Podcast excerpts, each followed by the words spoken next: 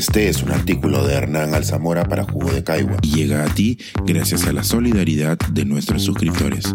Si aún no te has suscrito, puedes hacerlo en www.jugodecaigua.pe. Ahora puedes suscribirte desde 12 soles al mes. ¿Qué sigue después del Día de la Madre? Obras son amores, el compromiso de reducir la brecha de género.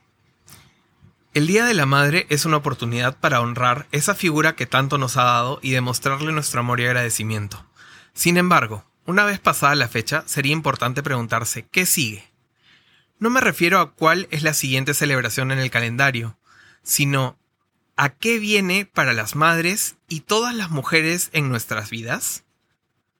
La realidad es que la gran mayoría de mujeres, pero en especial las madres, enfrentan una serie de barreras en su vida diaria, debido a los roles de género asignados por la sociedad, tienen una mayor carga doméstica que los hombres, que incluye el cuidado de la casa y de los miembros de la familia. Además, afrontan desventajas en su vida profesional, como la idea aún presente de que el día a día de una mujer con hijos es complicada, y no podrá dedicarle el mismo empeño al trabajo que un varón. Asimismo, habría que señalar que su crecimiento y cuidado personal a menudo se ven relegados por las horas extras y no remuneradas que normalmente dedican a las labores domésticas y de gestión del hogar. Pero, ¿qué acciones podemos tomar para reducir barreras como estas y construir una sociedad más justa e igualitaria para todas las personas? Muchas organizaciones ya cuentan con programas de diversidad e inclusión, que buscan crear lugares de trabajo seguros y con igualdad de oportunidades. Sin embargo, como estos solo alcanzan a las mujeres que forman parte de la fuerza laboral formal, la transformación no solo depende de las políticas empresariales. Como individuos, también nos toca contribuir a reducir las brechas de género en los ámbitos en los que nos desenvolvemos. Es importante compartir nuestros aprendizajes sobre la igualdad y la inclusión. Podemos difundir recursos sobre la brecha y cómo podemos trabajar en conjunto para reducirla. La educación y la concientización son herramientas poderosas para producir cambios significativos.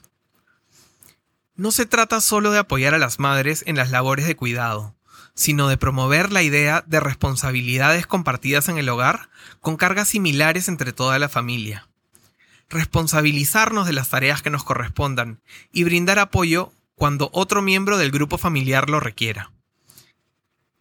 Según el informe global de brecha de género 2022 del Foro Económico Mundial, en diciembre de 2019 el cierre de la brecha de género aumentó de 99.5 a 132 años debido a los efectos de la pandemia. Recordemos que la igualdad debe ser un compromiso de todos. No se trata de señalar con dedos acusadores, sino reconocer que cada persona puede contribuir a crear un mundo más equitativo. Celebremos a las madres y a todas las mujeres, no solo el segundo domingo de mayo, sino cada día, tomando acciones concretas para reducir las brechas de género. La equidad de género no se trata solo de mujeres, se trata de la igualdad de derechos de todas las personas. Es un cambio que debe comenzar desde adentro.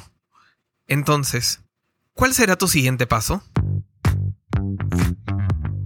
Pensar, escribir, editar, grabar, coordinar, publicar y promover este y todos nuestros artículos en este podcast cuesta y nosotros los entregamos sin cobrar. Contribuye en www.jugodecaigua.pe barra suscríbete y de paso espía como suscriptor nuestras reuniones editoriales.